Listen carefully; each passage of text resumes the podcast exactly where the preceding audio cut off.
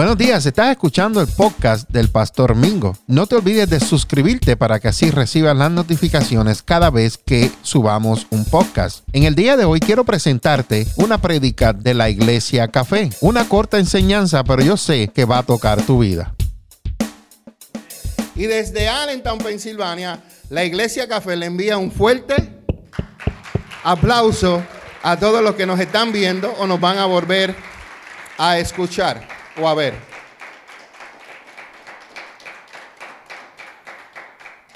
Ok, vamos allá, donde Dios quiere que estemos en su palabra. Amén. Si usted tiene su Biblia, vaya al libro de Hebreos, capítulo 13, versículo 8. Hebreos, Hebreos, capítulo 13, versículo 8. Y esa es el, la base bíblica que yo voy a usar en el día de hoy para hablarle acerca de que Jesucristo es el mismo ayer, es el mismo hoy y es el mismo siempre. Capítulo 13, versículo 8. Y si usted tiene un marcador, si usted tiene su teléfono, usted, you highlight that, o si no, tú lo, en el teléfono es más fácil también, subrayarlo, esa es la palabra. Jesucristo es el mismo ayer, hoy y siempre. Estamos, vamos toditos. Diga Jesucristo. Jesucristo. Todos. Jesucristo todos. Jesucristo.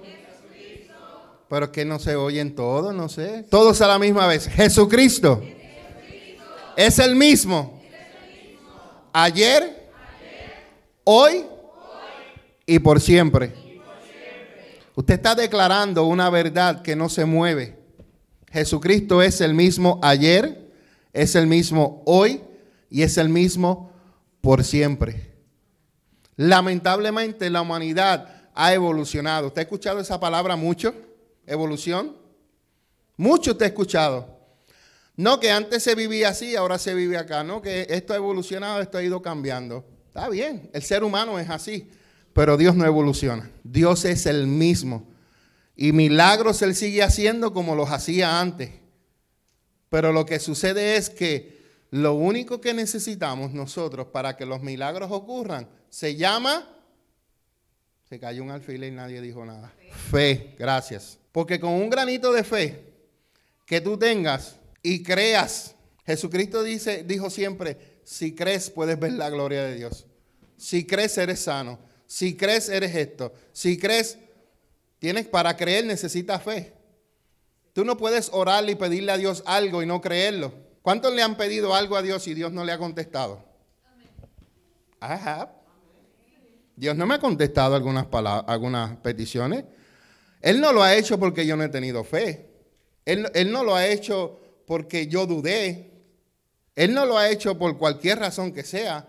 Él lo hizo y no, no me contestó lo que yo quise. ¿Sabes por qué? Porque todo tiene que ir alineado a la voluntad de Dios. Y esto es algo que nosotros debemos aprender. Si no está la voluntad de Dios y algo te va a hacer daño, sabes que Dios no te lo va a dar. Si yo le pido algo a Dios y me va a apartar de Él, sabes que Dios conoce. Y hay veces que Dios, esto hablamos la semana pasada, hay veces que el Señor le pedimos algo y Dios no lo, nos lo da. Yo no sé cómo Dios trabaja, ¿saben? yo no puedo conocer los pensamientos de Dios, pero hay veces que sí te lo da. Sabiendo Dios que tú te ibas a apartar. No es que eso te apartó, no que el milagro te apartó, porque no es el milagro, fue la actitud de tu corazón. Pastor, explíqueme un poquito eso mejor porque no lo entiendo. Ok. Jesucristo un día iba caminando y vinieron a él diez leprosos. Y de los diez, él los sanó a cuántos? A todos. Y les dio una instrucción clara. Vayan al sacerdote y preséntense, porque eso era requerido que se hiciera en la ley. Si un leproso era sano, tenían que presentarle al sacerdote para que el sacerdote fuera la persona que evidenciara que son sanos. Pero está bien, Jesús los sanó. Los diez se fueron, pero uno dijo, espérate, deja irme darle gracias al que me sanó. Cuando esta persona llegó, Tito, y vio a Jesús, Jesús le dijo, ¿acaso no fueron diez los que sané? Y solamente uno regresó a darme la gloria. Y muchas veces, muchas veces las personas son como esos nueve leprosos.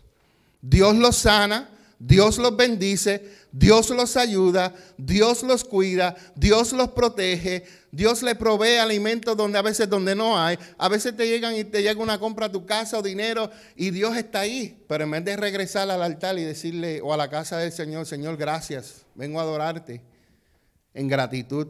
Tomamos el corazón de ingratitud como los nueve, los nueve leprosos. Tan serios, sonrían que Cristo le ama, como decía Gigi Ávila. Amén. Alábalo, que esto es bueno. Y es bueno que tú sepas que Jesucristo no cambia. Es bueno que tú sepas que Jesucristo no se evoluciona. Yo quiero que, que tú sepas que el mismo que devolvió la vista lo sigue haciendo. El mismo que, le, que sacó demonios lo sigue haciendo. ¿Sabes por qué? Porque Jesucristo a través del Espíritu Santo vive en nosotros. No hubo amén. Jesucristo a través del Espíritu Santo vive en nosotros. Y como Él vive en nosotros, Jesucristo dijo esto, estas señales seguirán a los que creen. En mi nombre echarán fuera demonios. En mi nombre pondrán las manos sobre los enfermos y sanarán. Quiere decir que lo mismo que Él hizo, lo vamos a hacer nosotros y lo seguiremos haciendo nosotros los que sigan conociendo a Jesús. Por eso es que Jesucristo no cambia, Él sigue siendo el mismo ayer, el mismo hoy y seguirá siendo por siempre. Y es importante que tú, no sé por qué lo estoy repitiendo tanto, pero es que tú tienes que, que encuevártelo en tu mente, ponértelo ahí, para que tú sepas que Él no cambia, que Él sigue siendo el mismo, el mismo, el mismo, el mismo, el mismo, el mismo, el mismo. El mismo que le dijo, eres sano, pero vete y no peques más. Él sigue confrontando el pecado como lo hacía antes, lo sigue haciendo ahora y lo va a seguir siendo.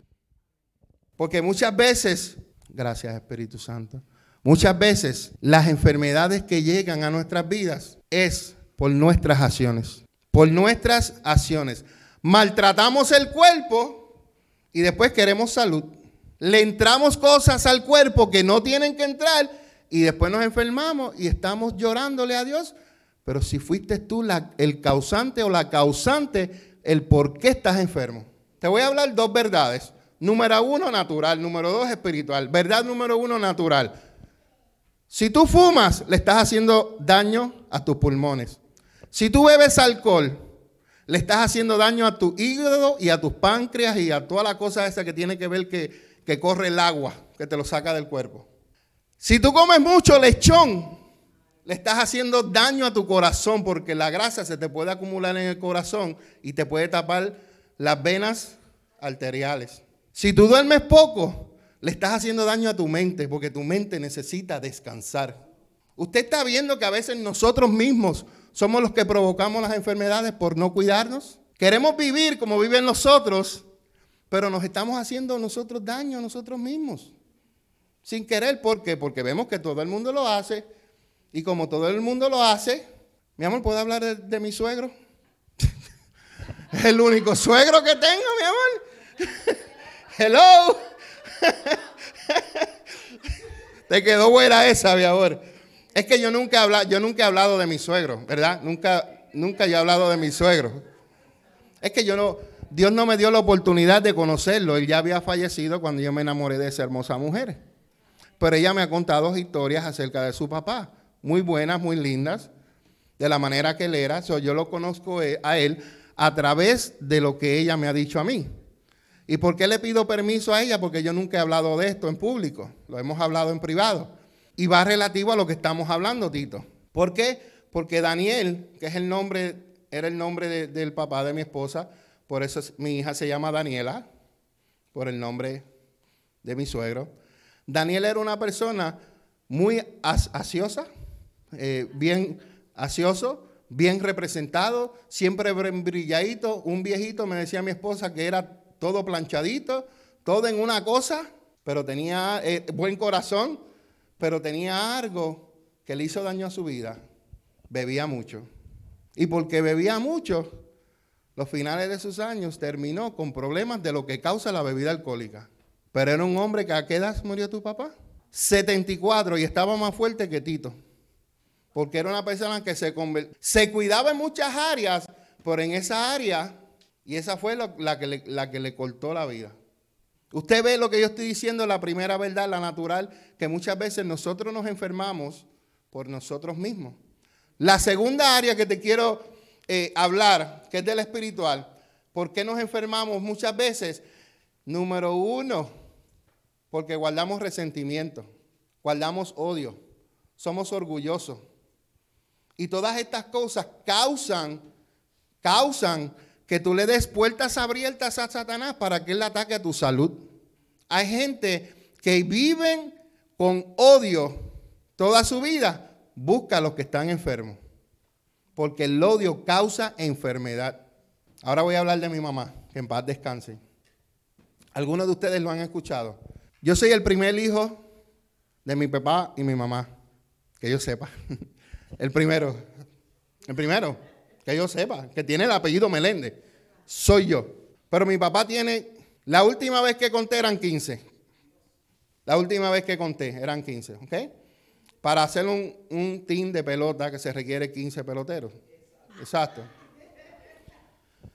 Sucede, Julio, que mi, mi, papá, mi mamá estando embarazada de, de mi segundo hermano, también embarazó a otra mujer. Y sucede que esta mujer era menor y le hicieron casar. Y todo se hizo a escondidas, qué sé yo. Pasó la, la vida. Sucedieron tantas cosas que mi mamá empezó a guardar rencor y odio en su corazón hacia mi padre y hacia su segunda esposa. Pero no hacia la tercera. Mira qué cosa, ni a, la cuarta, solamente a la segunda. Pero ¿qué sucede en la historia? Cortarla.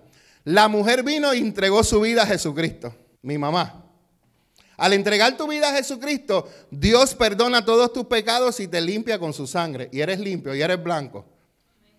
Pero ¿qué sucede?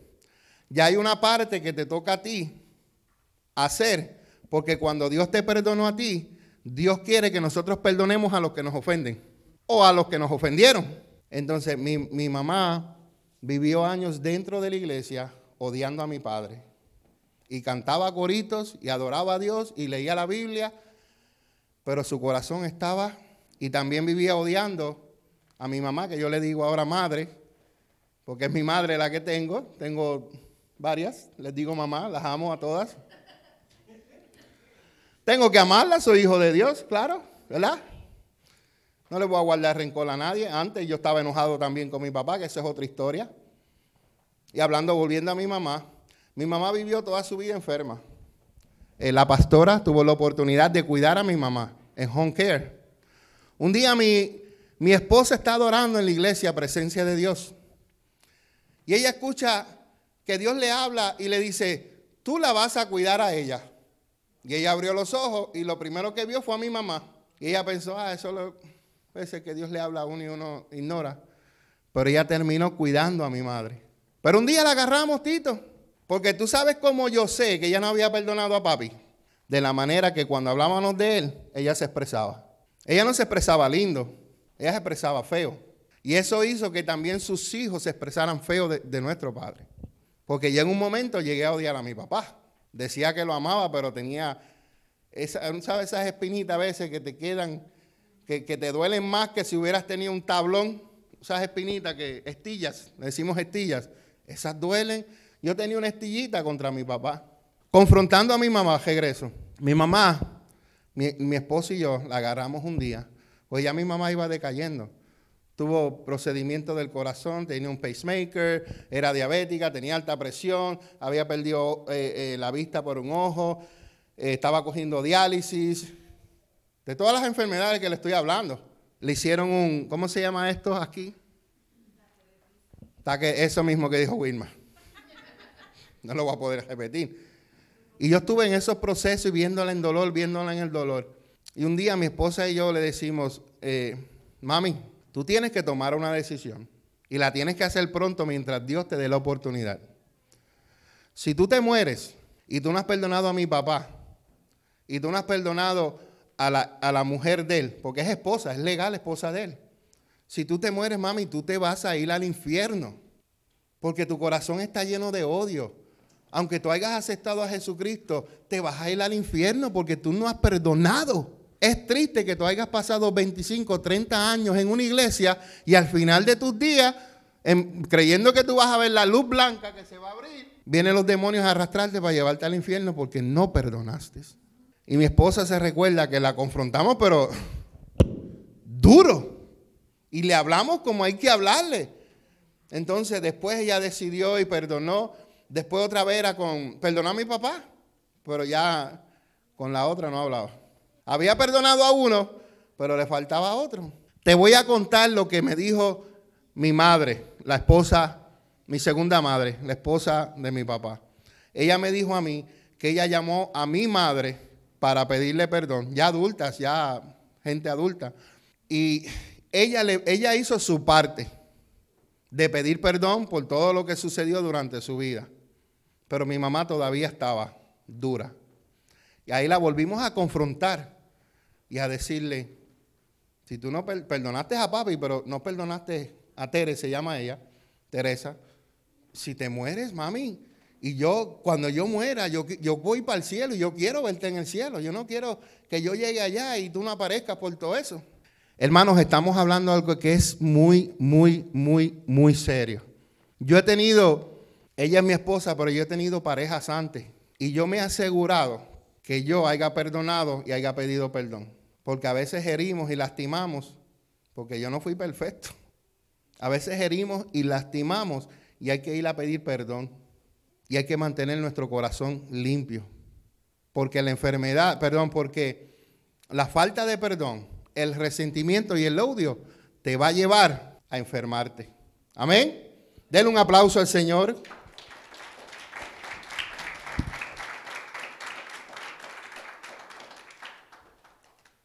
Aunque los líderes humanos tienen mucho que ofrecer, nosotros como hijos de Dios tenemos que tener la mirada fija en Cristo, nuestro máximo líder.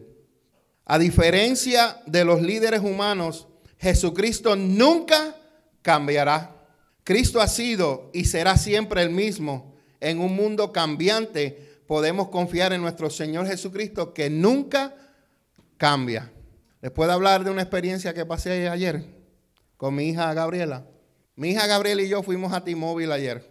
Y es sábado. Y tú sabes que los sábados pues siempre va mucha gente. Y estuvimos allí como dos horas. Dos horas y media.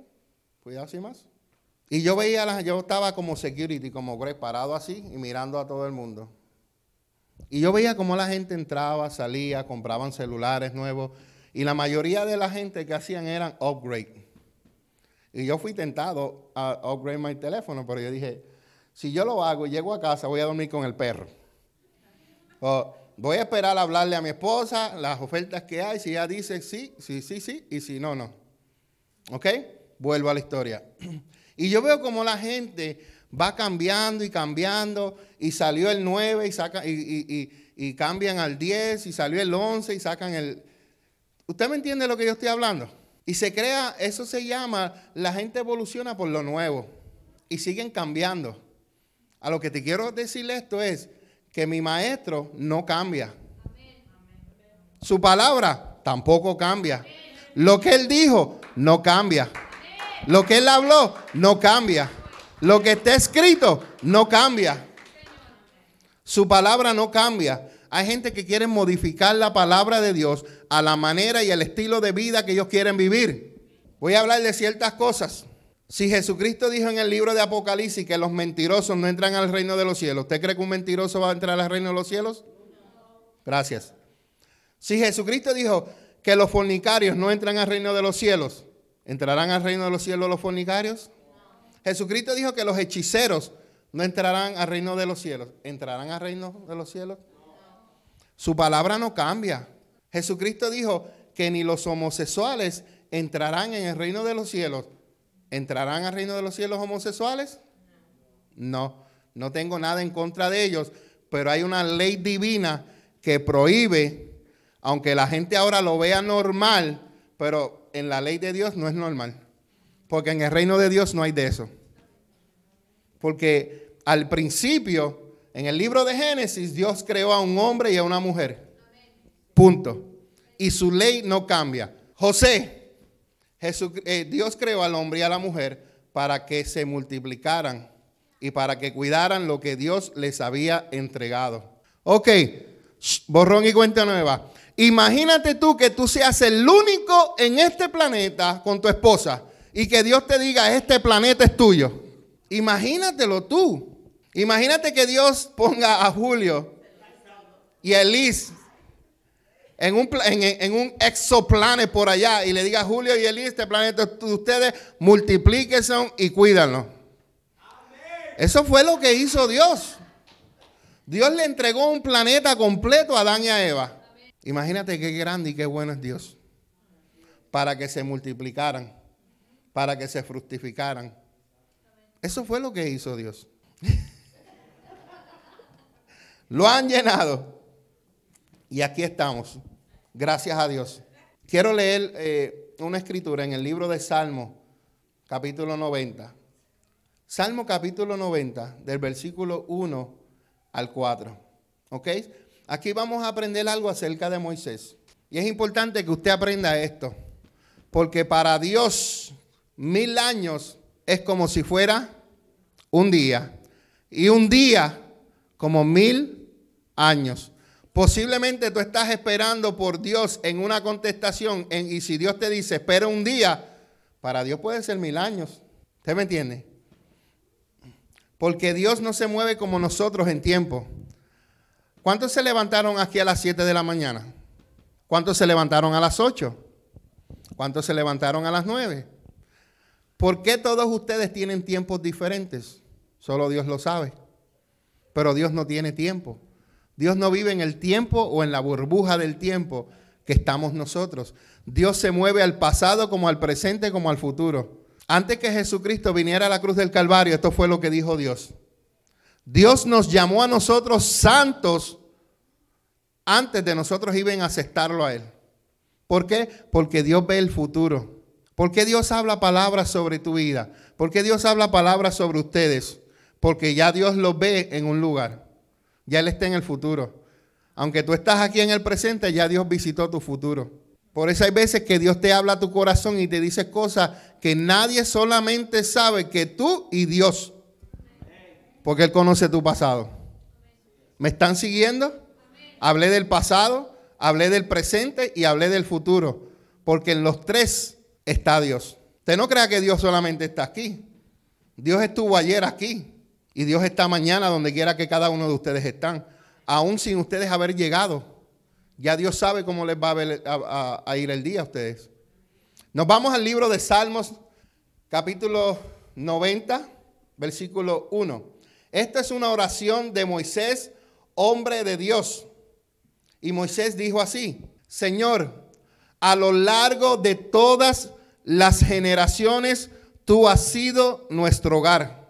Antes que nacieran las montañas, antes de que dieras vida a la tierra y al mundo desde el principio hasta el fin, tú eres Dios. ¿Escucharon eso bien?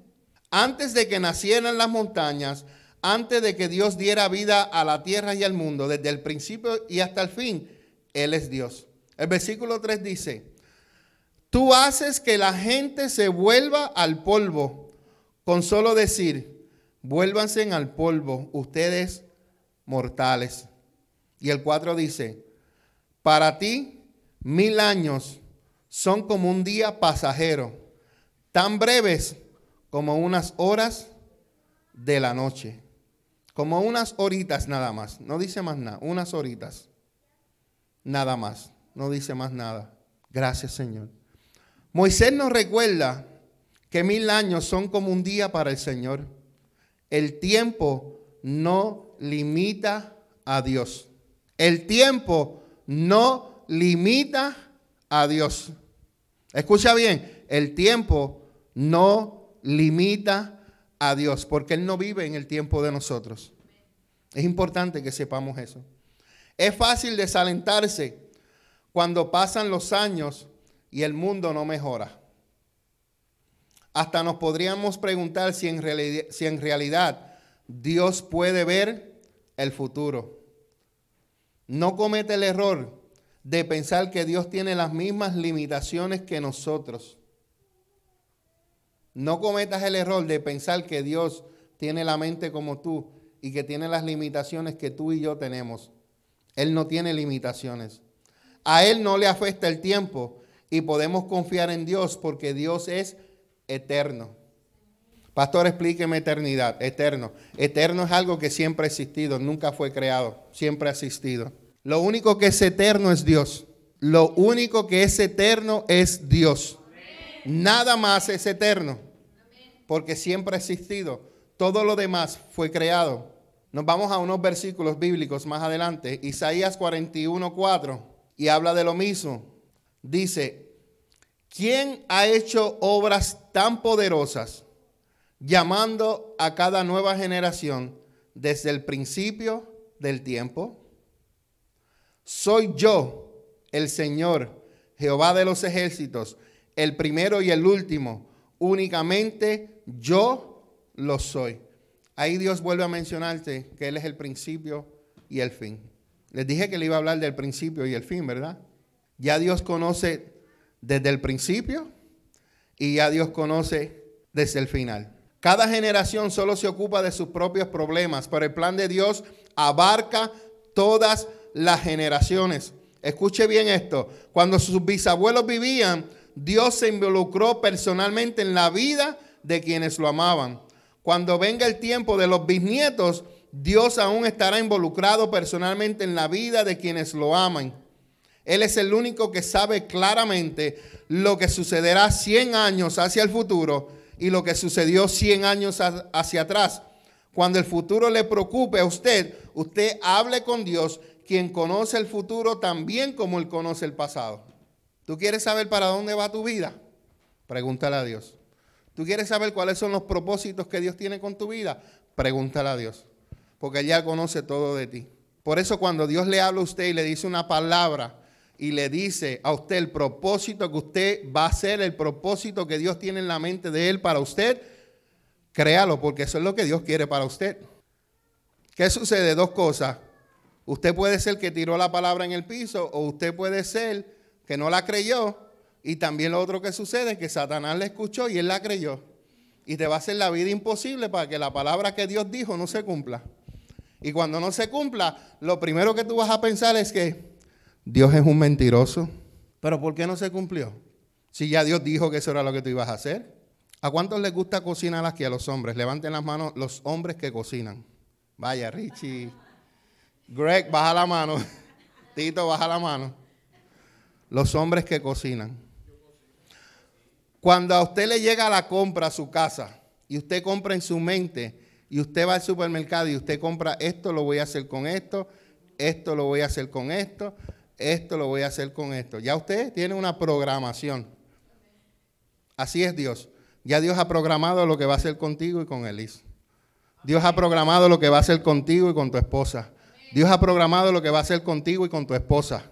No hablé de novia, hablé de esposos. Dios ha programado ya lo que van a hacer con ustedes dos. Pero entonces, ahora, ¿a quién le, a quién le toca cooking? Estoy hablando de los cocineros, estoy hablando de los hombres. No estoy poniendo a las mujeres, los hombres que cocinamos. ¿A quién? ¿Cómo? El que va. cuenta, cuenta, claro que sí. Pero a, lo que me, a lo, al punto que yo quiero llevar es que, aunque ya tú sepas en tu mente lo que tú vas a hacer, si tú no tomas una acción, no se cumple. Lo mismo sucede cuando Dios te habla. Si tú no tomas una, una acción en la palabra que Dios te dio, no te vistas que no va a ser. Si Dios te dice que tú vas a ser un pastor, lo primero que tú tienes que hacer, hacer es acercarte al pastor para ver cómo el pastor te puede ayudar a ser un mejor pastor que yo. Yo quiero que mis hijos que salgan, bueno, los hijos de nosotros que salgan de las extrañas de la pastora, porque yo no tengo extrañas, de, de las extrañas de la pastora, yo quiero que esos hijos sean mejor que nosotros. Yo quiero que sean mejor predicadores que nosotros, que enseñen mejor que nosotros, que amen a las personas mejor que nosotros, que tengan mejor comunicación con los hermanos que nosotros. Eso es lo que yo quiero. Y eso es lo que el Padre quiere para cada uno de ustedes. Que ustedes sean mejor de la generación que estaba anterior que ustedes. O del pastor que estuvo anterior. O el maestro que estuvo anterior. O el profeta que estuvo anterior. Yo nunca quiero ser igual que otro pastor. Yo quiero ser mejor que cualquier pastor. No en, no, en, no en cuestión de orgullo, sino que yo quiero hacer las cosas mejor con excelencia para Dios. Y que Dios se agrade lo que trabajamos él y yo juntos, porque él trabaja conmigo. Yo no trabajo para él, él trabaja conmigo. Trabajamos juntos. Antes yo tenía la idea de que Dios trabajaba, yo trabajaba para Dios.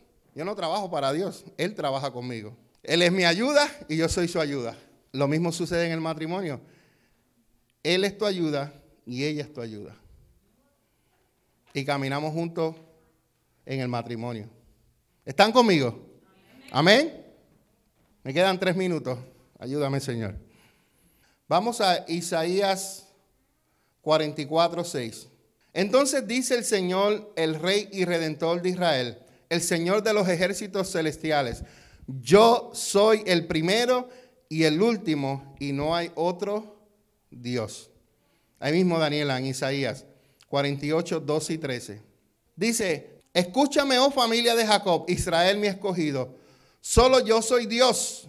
Solo yo soy Dios. Solo Él es Dios. Y Él es el primero y el último. Y mira lo que dice el próximo versículo, Daniela. Yo quería poner ese versículo porque es tan linda la palabra de Dios que dice ahí.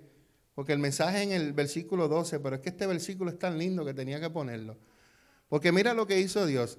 Dios dice, fue mi mano la que puso los cimientos de la tierra, mi mano derecha la que extendió los cielos en las alturas.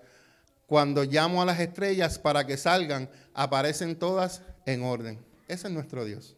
Qué lindo ese versículo. Apocalipsis capítulo 1, versículo 8. Algunos de ustedes lo han leído, algunos de ustedes se lo saben de memoria, algunos de ustedes lo van a escuchar por primera vez, pero es bueno que tú te recuerdes de este versículo. Jesucristo dijo, yo soy el alfa y el omega, el principio y el fin. Usted vio que yo lo llevé al, Nuevo al, al Antiguo Testamento para que escuchara lo que Jehová Dios decía, que Él era el principio y el fin. Ahora aparece en el Apocalipsis el Hijo de Dios diciendo, yo soy el principio y el fin.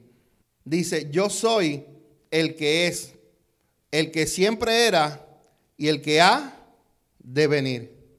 Aquí vemos a Jesucristo hablando, yo soy el mismo ayer, hoy y por siempre.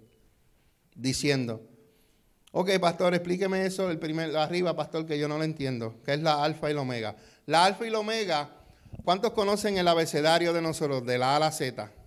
Y no es ale zurdo de la A a la Z. ¿Cómo se le llama al, abecedario? ¿verdad? El abecedario.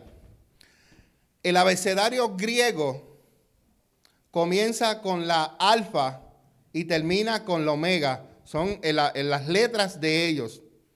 Alfa, que es la primera letra del abecedario griego, que significa la A de nosotros. Y omega, que es la última letra del, um, ¿fue lo que?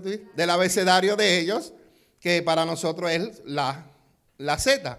Por eso, cuando Jesús habla de la alfa y la omega, recuerda que la Biblia fue escrito en, en, griego y él está hablando en un lenguaje que ellos entiendan. Yo soy el alfa, quiere decir yo soy el primero del abecedario, pero a la misma vez soy el último del abecedario. Lo mismo puede estar en el principio, como lo mismo puedo estar al final. ¿Entendieron lo que es alfa y omega? Perfecto. Que no se vayan de aquí y digan, bueno, no entendí lo que era el alfa y el omega. El alfa, por tratarse de la letra inicial del alfabeto griego, suele utilizarse para indicar el comienzo de una cosa. De la igual forma, el omega también denota el final de una cosa. Apocalipsis capítulo 1, versículos 17 y 18. Dice, cuando lo vi caí a sus pies como muerto, pero él puso la mano derecha sobre mí y me dijo, no tengas miedo yo soy el primero y el último. Yo soy el que vive. Estuve muerto, pero mira, ahora estoy vivo por siempre y para siempre. Y tengo en mi poder las llaves de... ¿Qué Jesucristo tiene en poder? Jesucristo tiene las llaves de la muerte y del infierno, que es la tumba, en esta versión. Así que Él sigue siendo el primero y el último. Te hablé versículos del Antiguo Testamento, te hablo del Nuevo para que tú sepas que Dios es el mismo ayer, es el hoy y seguirá siendo por siempre. Apocalipsis 21, 6, 21, 6.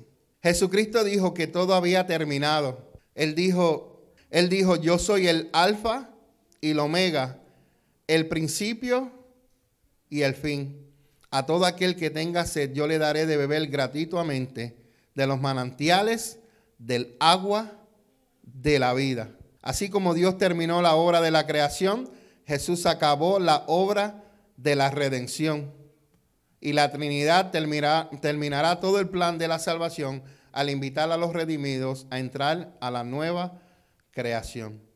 Y el último versículo, Apocalipsis 22, 13, 22, 13, nos dice, dice, yo soy el alfa y el omega, el principio y el último, el principio y el fin. Apocalipsis 22, 13. Les enseñé que Jesucristo es el mismo ayer, hoy y por siempre. Te enseñé en el Viejo Testamento que Él es el principio y Él es el fin. Y te enseñé en el Nuevo Testamento que Él dice que Él es el principio y el fin, pero también dice que Él es el alfa, que es el comienzo, y es el omega, y es el final.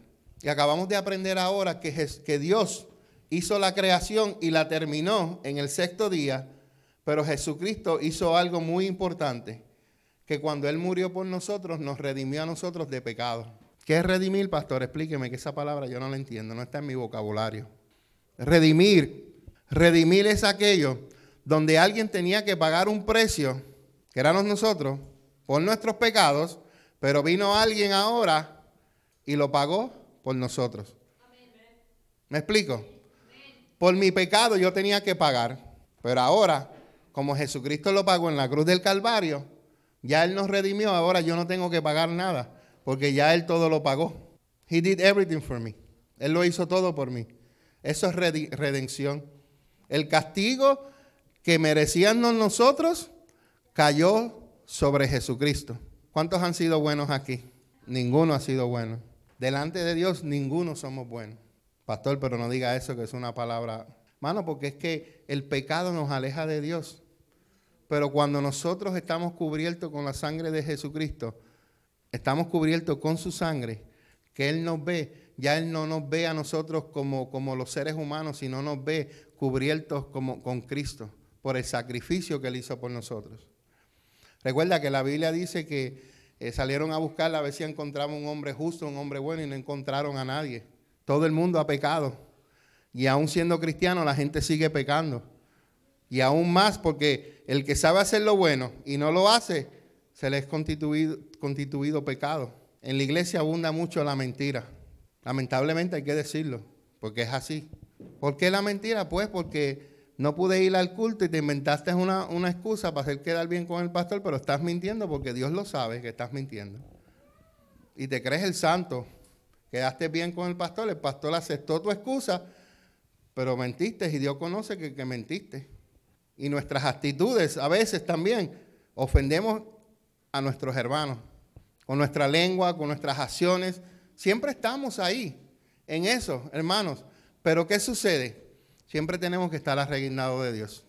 Hace un tiempo atrás, y termino con esto, hace un tiempo atrás yo enseñé que nosotros pecamos en tres, ah, no me recuerdo la palabra que usé, pero pecamos primeramente con nuestro pensamiento.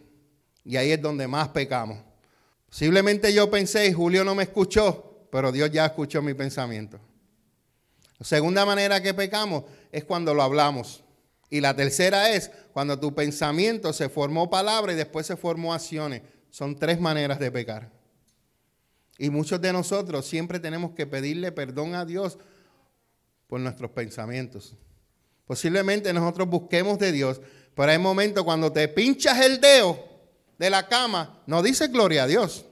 Y si no dijiste la palabra, la pensaste, ya pecaste aunque no la dijiste. Va alguien guiando a Aileen se te corta en el camino y te sacan el, este chiquitito y tú te le dices, Dios te bendiga. Algunos le dicen Dios le bendiga, pero hay otros le dicen de la A a la Z. Y si no se lo dijiste, lo pensaste. Y ya en el pensamiento ya caemos en pecado. Que muchos se están riendo todos ustedes, ¿ah? Que muchos se están riendo ustedes porque es que no sucede. ¿Usted cree que al pastor de vez en cuando no le llega un pensamiento de eso? Y ay, Señor, perdóname, Padre. Aunque no lo dije, pero lo pensé. Porque antes de que me saliera por la boca, el Espíritu Santo me refrenó, pero los pensamientos no hay control. ¿O acaso usted, tú puedes refrenar tus pensamientos?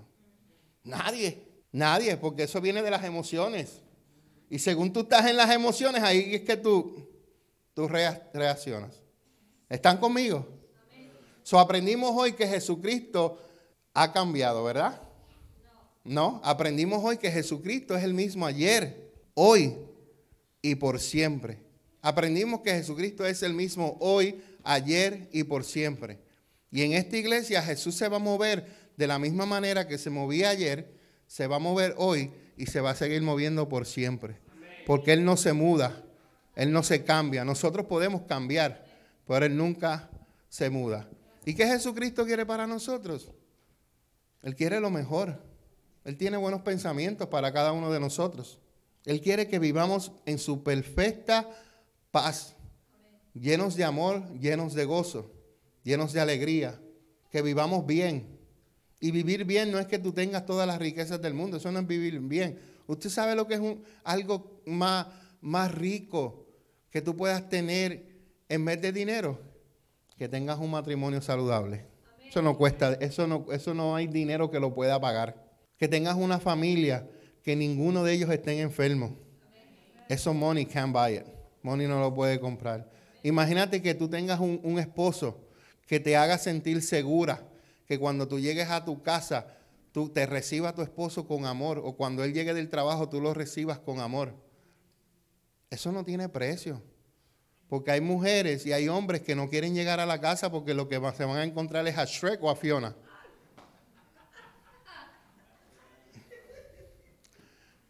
Están riendo, pero es cierto. ¿Quién quiere llegar a la casa y, encontrar a la mujer peleando? Nadie. ¿Quién quiere llegar a la casa y, encontrar al hombre de mal humor y que te, maltrate a ti y a tus hijos? Nadie. Por eso yo digo que, que la paz de Dios, el amor de Dios, el gozo de Dios no tiene que ver con dinero, ni con plata, ni con cosas materiales. Tiene que ver con lo que es eterno. Y el amor permanece para siempre. Fuerte aplauso al Señor. Gracias por escuchar este mensaje. Espero que este mensaje haya sido de bendición para tu vida. Te recuerdo que no te olvides de suscribirte a mi podcast. Cada semana estaré compartiendo contigo un mensaje de edificación para tu vida. Recuerda, no te olvides de suscribirte al podcast del Pastor Mingo. Que la paz de mi amado Jesucristo sea con tu vida. Será hasta la próxima. Bendiciones.